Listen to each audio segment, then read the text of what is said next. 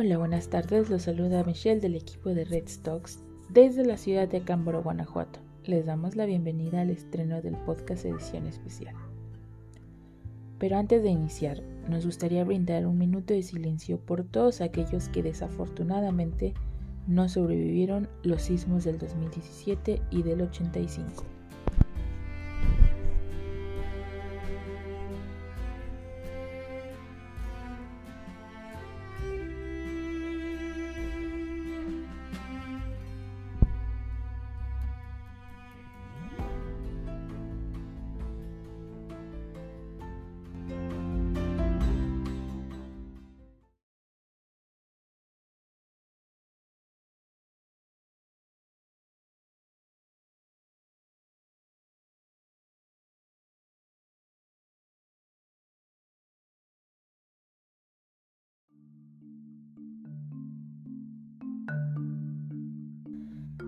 De hoy tenemos con ustedes a Jorge Antonio Encina Labra.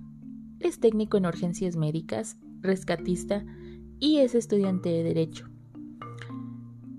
También es miembro del equipo USAR FT1 de la Cruz Roja Mexicana. Se desempeña como jefe de departamento en la Secretaría de Protección Civil y Gestión Integral de Riesgos.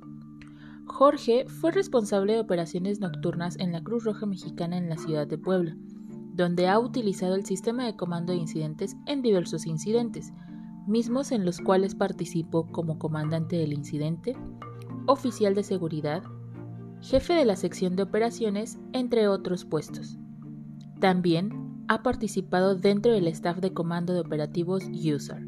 Le damos la bienvenida a Jorge. En este eh, programa que tenemos para todos nuestros radioescuchas, sin duda tienes una gran experiencia y nos gustaría, por favor, que antes que cualquier cosa nos digas qué es un sistema de comando de incidentes y cómo se conforma.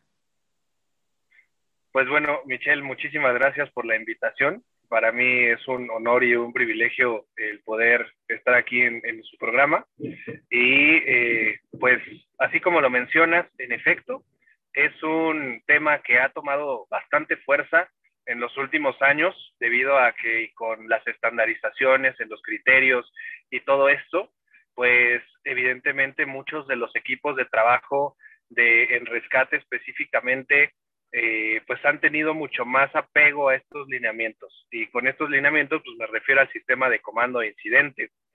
Eh, el sistema de comando de incidentes es una herramienta que nos ayuda a gestionar los recursos materiales y humanos eh, para el buen desarrollo de, alguna emergencia o de alguna situación compleja, llamémosle en este momento,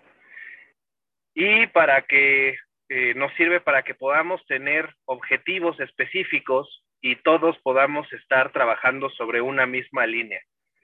Eh, este, esta herramienta es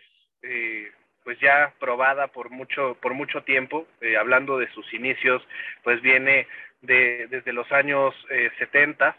específicamente donde se tienen más registros de, de, la aplicación de esta herramienta, pues es en los Estados Unidos, específicamente en California, donde pues a través de los incendios forestales, eh, muchos eh, equipos o muchos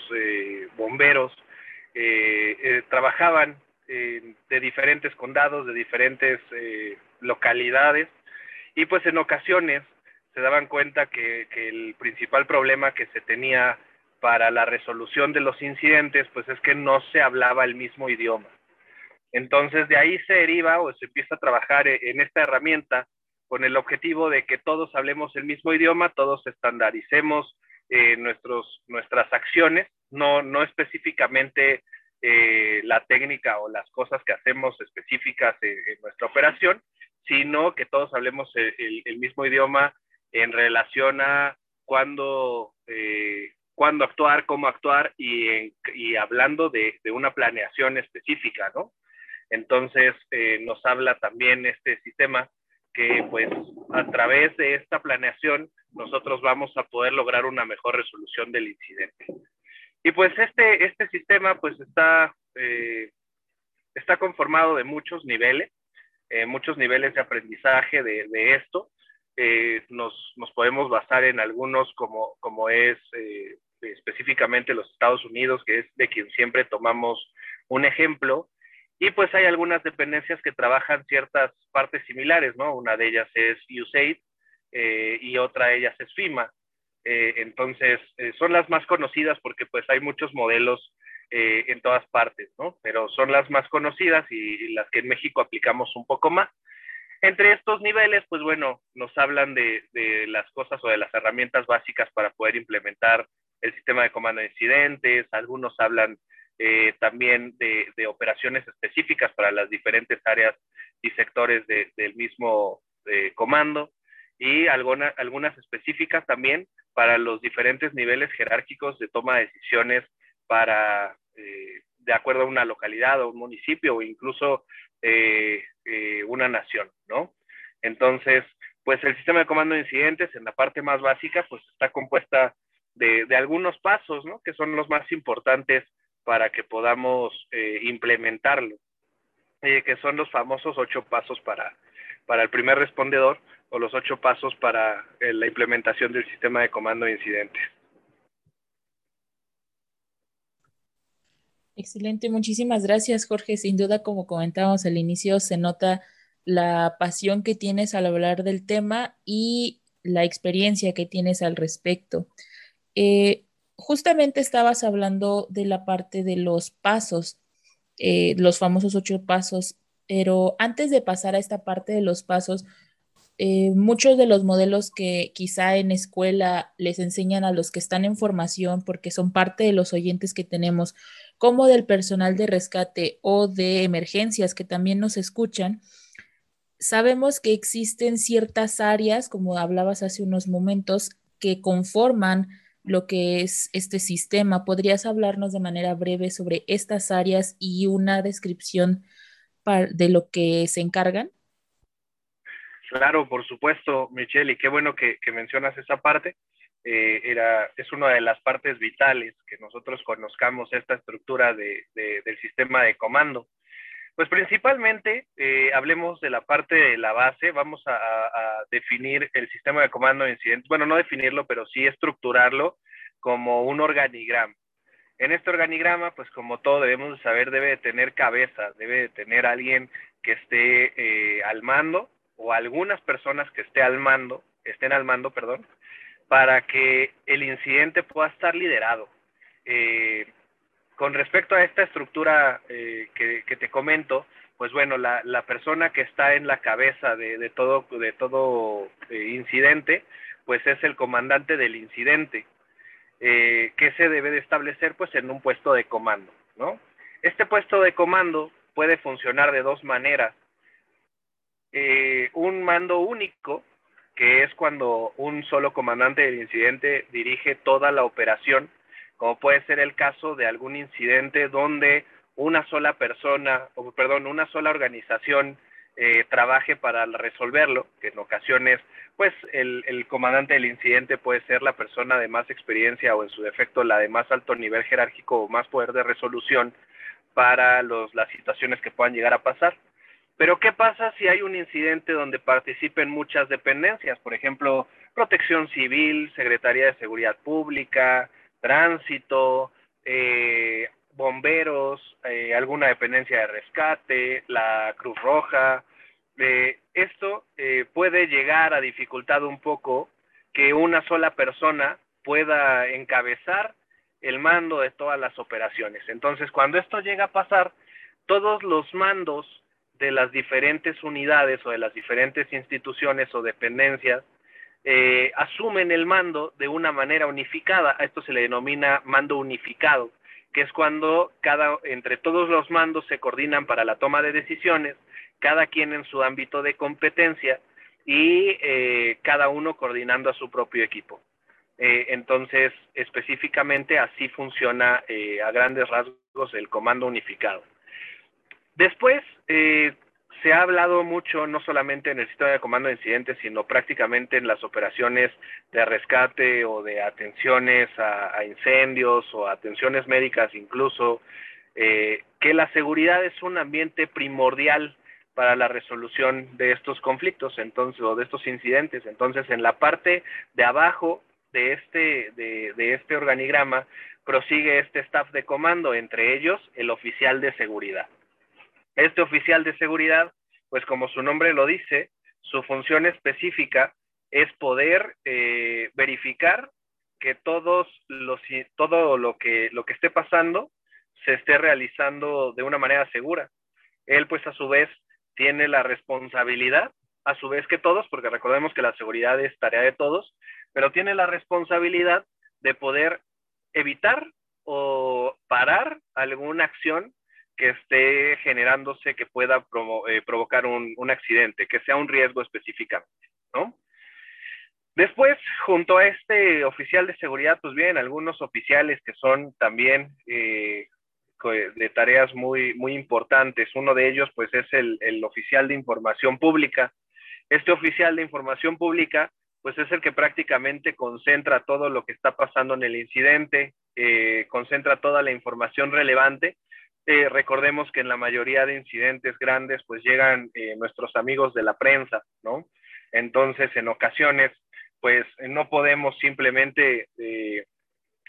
parar en la operación para que podamos dar un reporte o algo por el estilo. Entonces, bueno, el oficial de información, ya sea que eh, le provea de toda esta información al comandante del incidente para que el comandante del incidente pueda eh, dar la información preliminar del incidente a, la prensa o incluso a nuestras propias autoridades, ¿no? Dependiendo de cada una de las dependencias. O en su defecto, si el comandante del incidente lo autoriza, pues bueno, el oficial de información pública es quien puede hacer extensa lo que está pasando en la zona.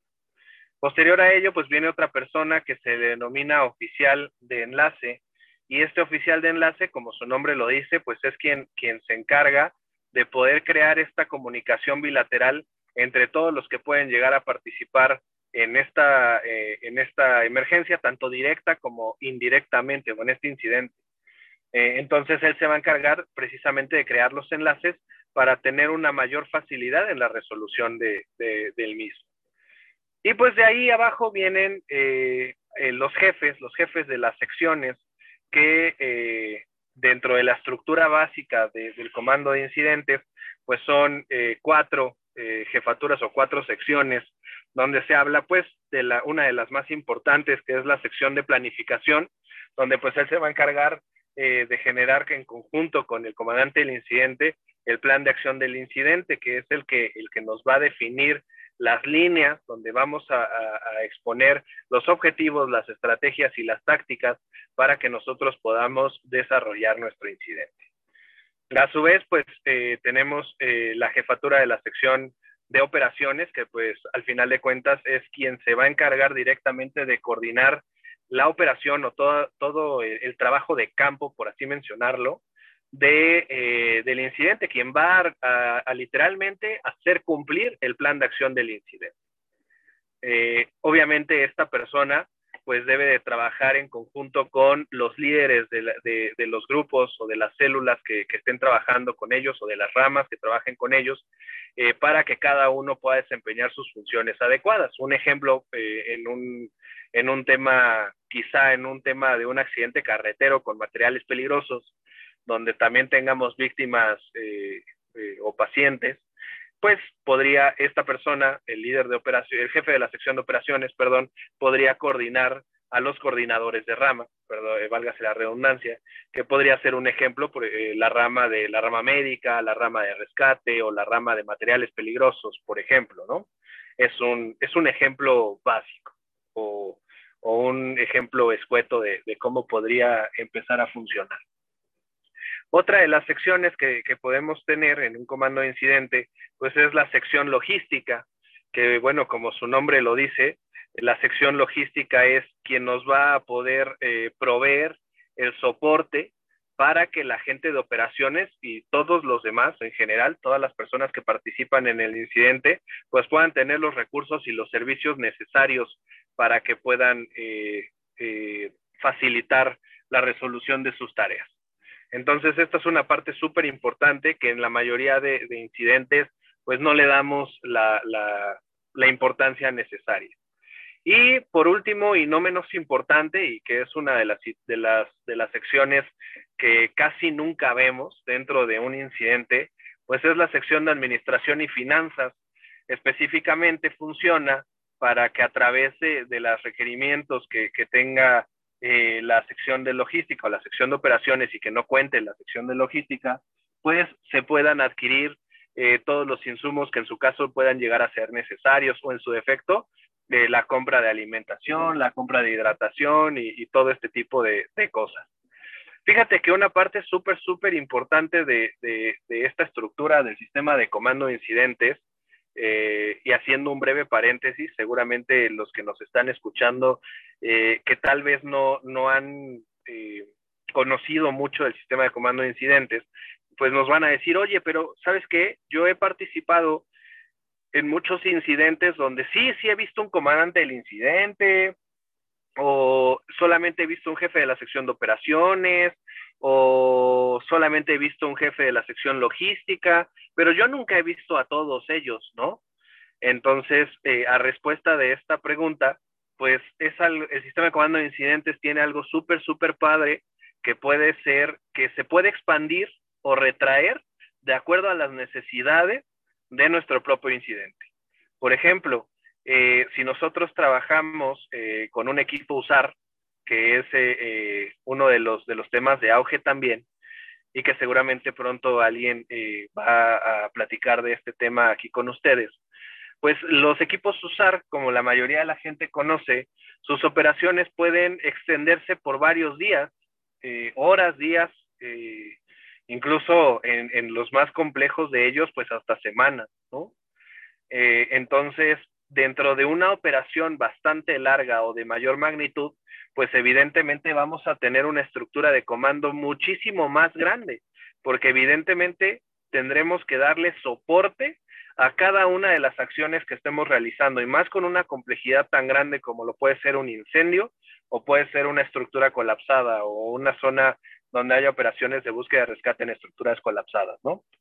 Eh, entonces, en estas situaciones es donde más se va a requerir muchas personas para el control del incidente. Y fíjate que también vamos a hablar eh, de un punto súper importante para el sistema de comando de incidentes, que es el alcance de control.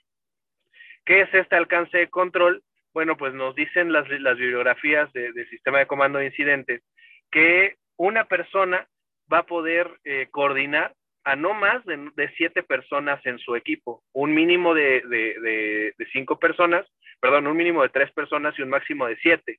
donde entre sus ideales puede ser aproximadamente cinco personas, ¿no? Mientras cumpla con este alcance de control. ¿Qué dice este alcance de control? Bueno, que, todos los grupos o todas las secciones que podemos llegar a tener dentro de, de nuestro mando, no vamos a poder mandar a más de siete personas porque entonces ahí es donde perdemos el alcance de que yo pueda controlar a estas siete personas. Entonces el sistema de comando de incidentes pues también se basa en esto, de que por ejemplo eh, cada célula se va a conformar por seis o siete personas y esta célula va a tener un líder y este líder pues le va a responder al coordinador de rama, por ejemplo, el coordinador de rama de rescate y a su vez cada uno de los coordinadores pues le van a responder directamente al jefe de sección y así sucesivamente. Entonces, también nosotros podemos extender o retraer eh, la estructura del comando de incidente, pues de acuerdo a cuántas personas nosotros podamos tener en las operaciones. Y pues, eh, yéndonos al otro, al otro extremo, pues bueno, cuando tenemos un incidente pequeño, un incidente que puede tener una resolución mucho más fácil y mucho más rápida, como puede ser un incidente carretero, un rescate vertical o algo por el estilo, donde, eh, donde podamos eh, trabajar con una estructura de sistema de comando, pues bueno, quizá vamos a tener algo mucho más fácil, como puede ser incluso solamente el comandante del incidente, un jefe de la sección de operaciones y en esa jefatura de la sección de operaciones podemos llegar a tener un coordinador de rama médica y un coordinador de rama de rescate, por ejemplo, ¿no? Eh, y pues eh, de esta manera podemos resolver también un incidente. Una de las invitaciones que, he hecho en alguna de las pláticas que, que, hemos dado de este tema, pues es que tratemos de implementar el sistema de comando de incidentes, aunque sean incidentes pequeños. Esto nos va a ayudar a que nosotros podamos empezar a tener eh, eh, práctica en cuestión de esta herramienta y pues nos va a ayudar a tener mejores resultados en, en, nuestros, en nuestros incidentes, ¿no? Y pues también podríamos hablar muchísimas cosas más acerca de las funciones de cada una de las personas del, del staff eh, o de la estructura del sistema de comando de incidentes, pero bueno, no solamente lo podríamos manejar en una charla, podríamos tener mucho, mucho tiempo para platicar acerca de este tema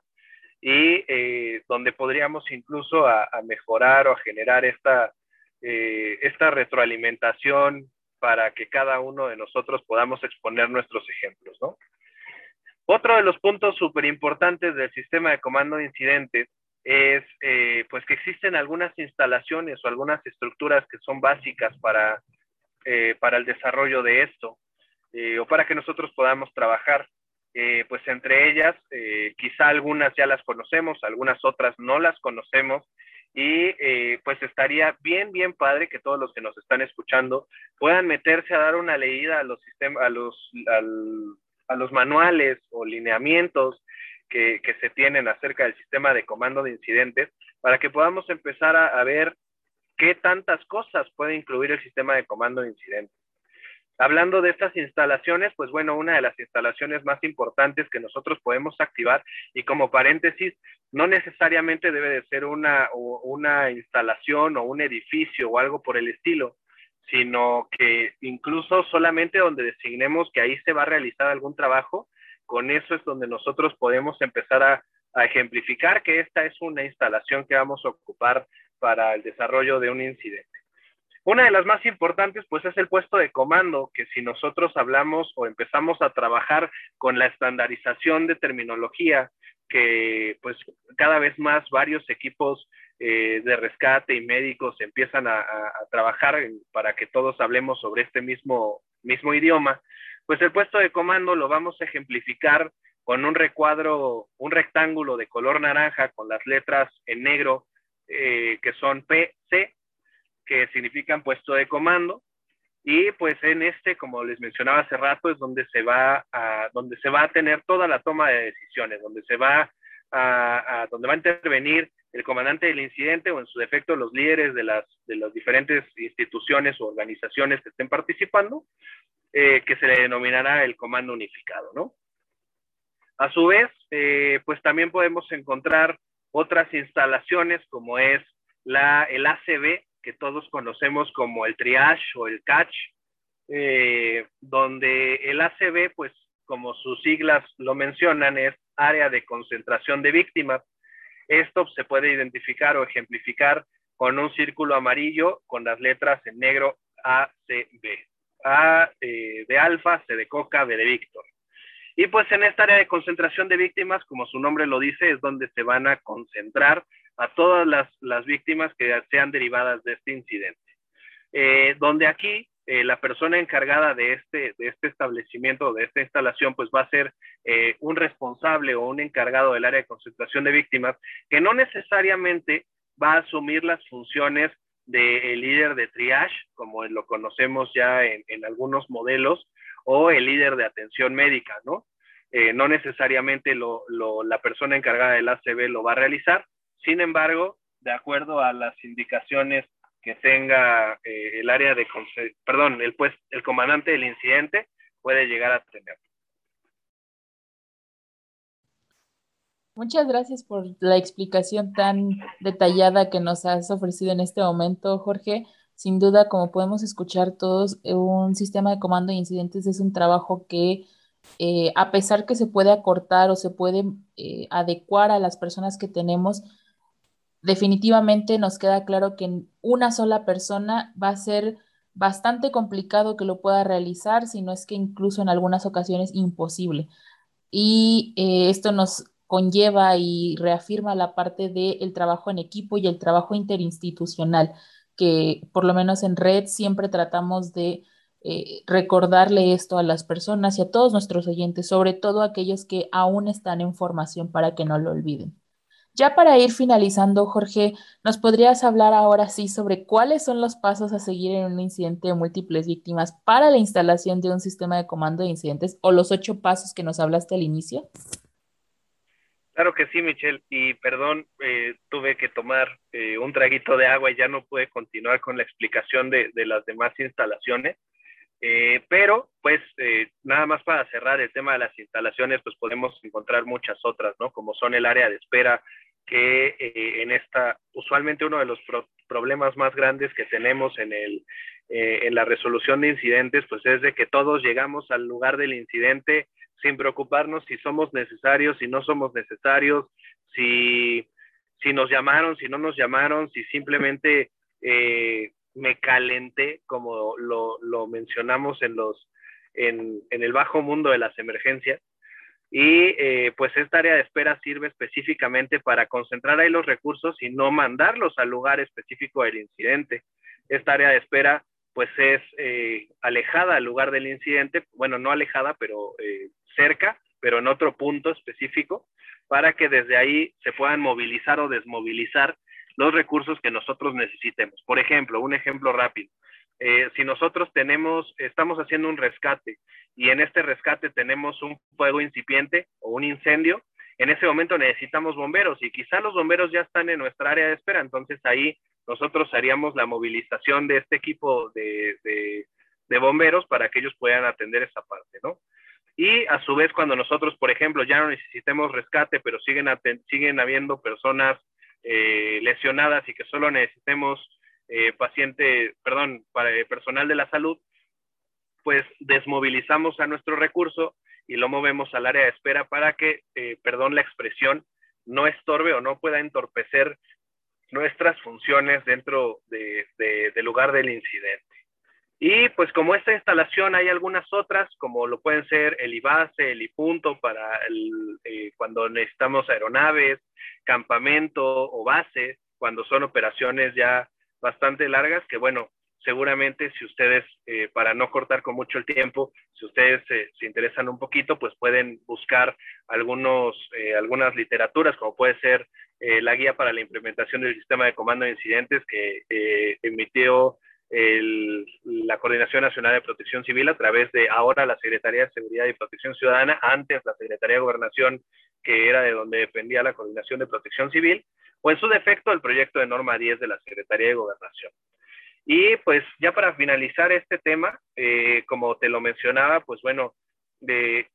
para la implementación del sistema de comando de incidentes, se necesitan ocho pasos, ocho pasos súper sencillos para que nosotros podamos llevarlo a cabo.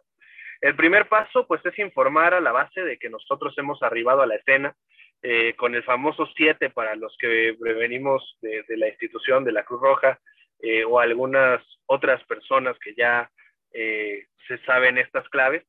Eh, y con esto, pues, nosotros sabemos que, que, como despacho o como radiooperadores, que ya hay una persona en, en el lugar de nuestro incidente.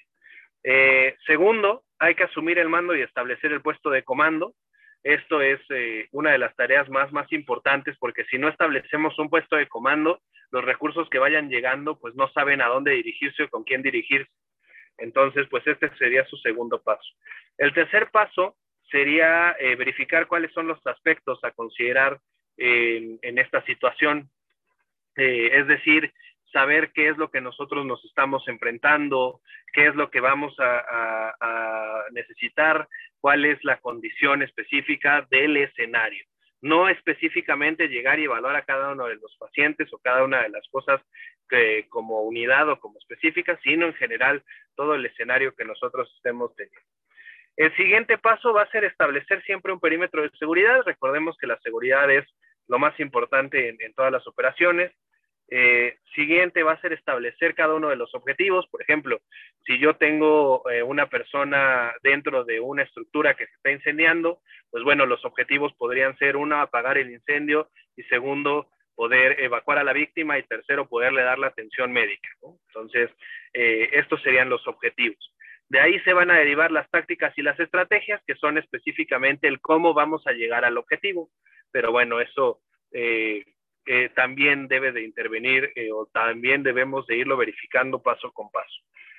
De siguiente, vamos a determinar las necesidades de los recursos y las posibles instalaciones. Que bueno, esto nos va a ayudar si ya definimos cuál es el objetivo y cuál y ya también definimos cuáles van a ser nuestras estrategias, pues bueno, ahora vamos a saber cómo o con qué equipos o con qué recursos nosotros vamos a, necesitar para que podamos realizarlo. Si hay algunos que, por ejemplo, no los tengamos en ese momento, pues bueno, a través del puesto de comando, a través de nuestra central de radio, vamos a poder ir solicitando estos recursos. Eh, y por último, eh, vamos a preparar siempre esta información para que nosotros podamos transferir el mando.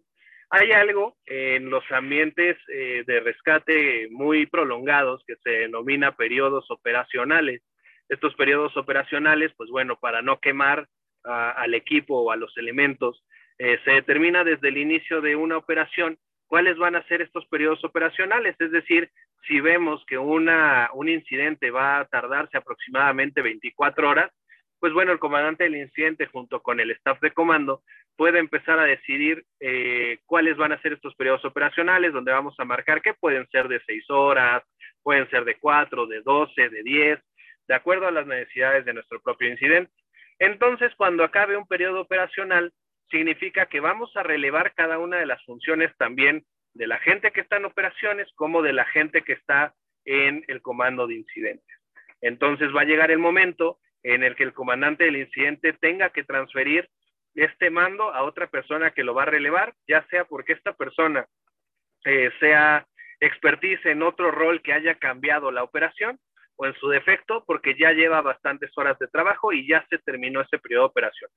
Entonces, para no quemar a los elementos hay que cambiar, hay que hacer ese cambio. Entonces, pues esta, esta información que, que debemos de realizar, pues se va a hacer a través de ciertos formatos. Estos formatos, como lo establece la guía para la implementación del sistema de comando de incidentes, si nos escuchan aquí en México, o lo que establece el sistema de comando de incidentes básicos de, eh, de nivel básico, perdón, de USAID, pues nos habla de ciertos formularios que conocemos. Eh, dentro de estos formularios eh, pueden ser el, el, SCI 201, el 205, perdón, el 207 y el 211,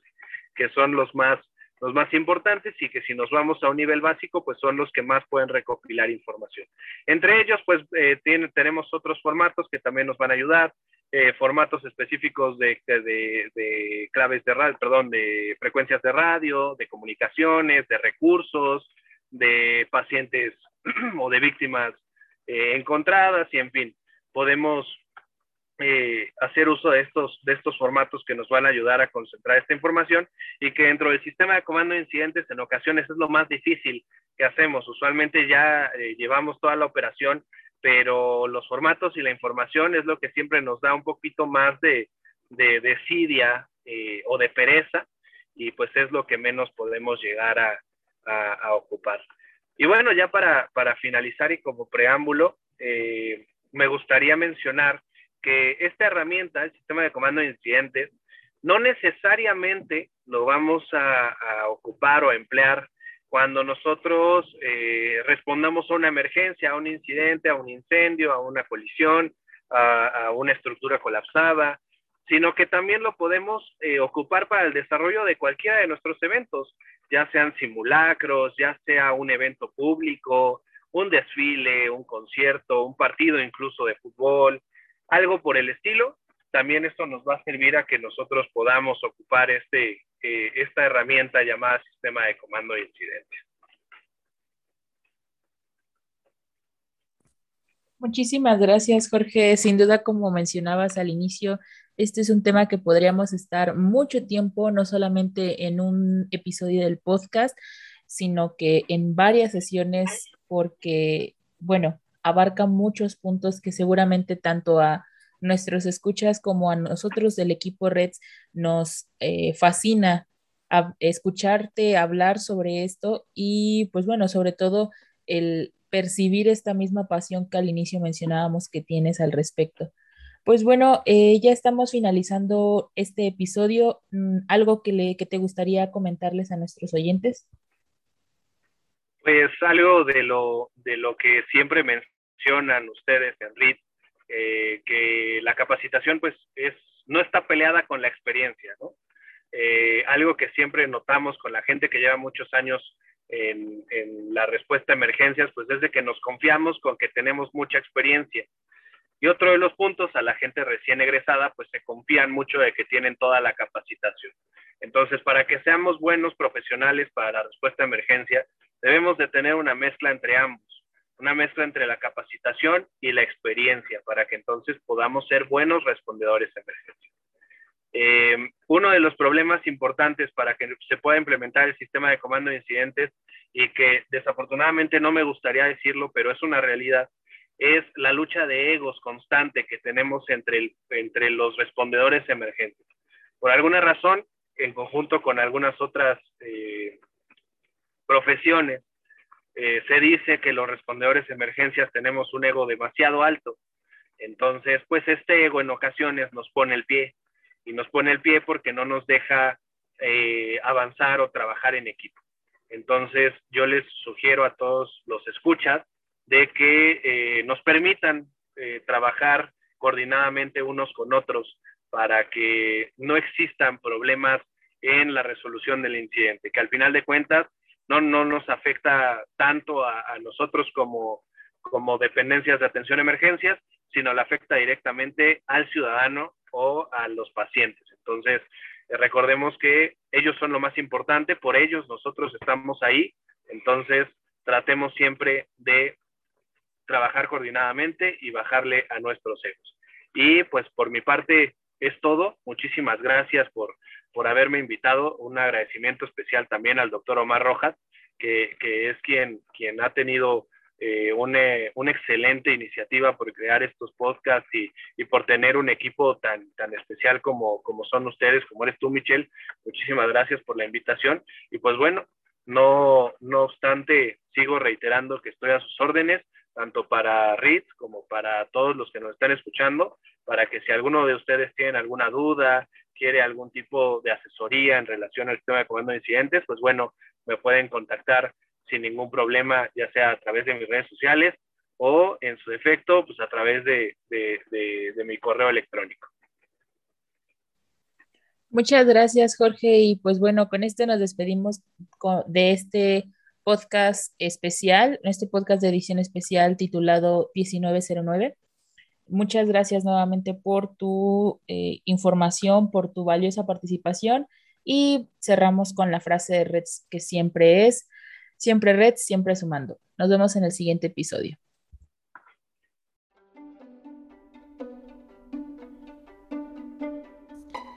Gracias a nuestros oyentes por sintonizar Red Talks. Síganos en nuestras redes sociales. Nos encuentran en Facebook como Reds, Twitter e Instagram como Reds.educación. No se pierdan el segundo episodio del día de hoy en punto de las 7 de la noche hora México. El equipo les desea una buena tarde y, si están de turno, que les sea leve. Hasta la próxima.